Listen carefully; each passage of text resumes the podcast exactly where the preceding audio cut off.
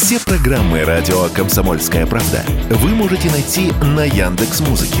Ищите раздел вашей любимой передачи и подписывайтесь, чтобы не пропустить новый выпуск. Радио КП на Яндекс Музыке. Это удобно, просто и всегда интересно. for my theme song. My.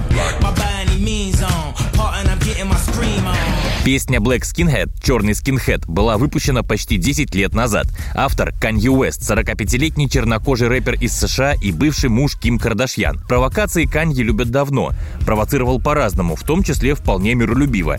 Например, вместе с Adidas выпустил серию кроссовок Yeezy Boost с революционным дизайном, покорившим модников со всего света. Говорят, именно они принесли ему основную часть состояния в миллиарды долларов, из которых сразу 2 миллиарда он потерял буквально за один осенний вечер в этом году. После того, как на интервью он рассказал о своих симпатиях к Гитлеру, Adidas разорвал контракт с артистом.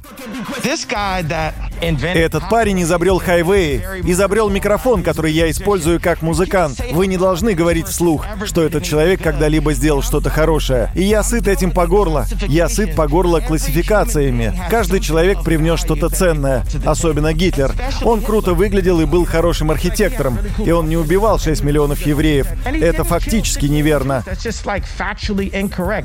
Кроме того, недавно на неделе моды в Париже Канье Уэст появился в футболке с надписью White Lives Matter – «Жизни белых важны». Видимо, решил снова спровоцировать, бросив вызов американским трендам, где уже несколько лет максимально громко звучит движение Black Lives Matter, то есть черные жизни важны. Такого шоу-бизнес простить не смог даже чернокожему артисту. Помимо Adidas от сотрудничества с ним отказались Vogue, Balenciaga и Gap, но тот не унимался.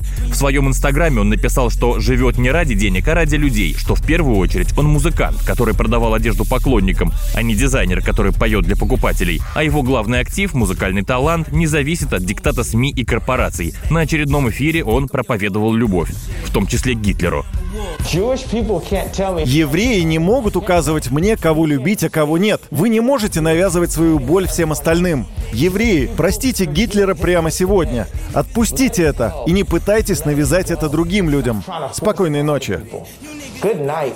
В итоге аккаунт Канье был заблокирован в Твиттере самим Илоном Маском. Бизнесмен, недавно купивший онлайн-площадку, обещал вновь сделать ее свободной от цензуры. Но, похоже, такие провокации даже для Маска чересчур.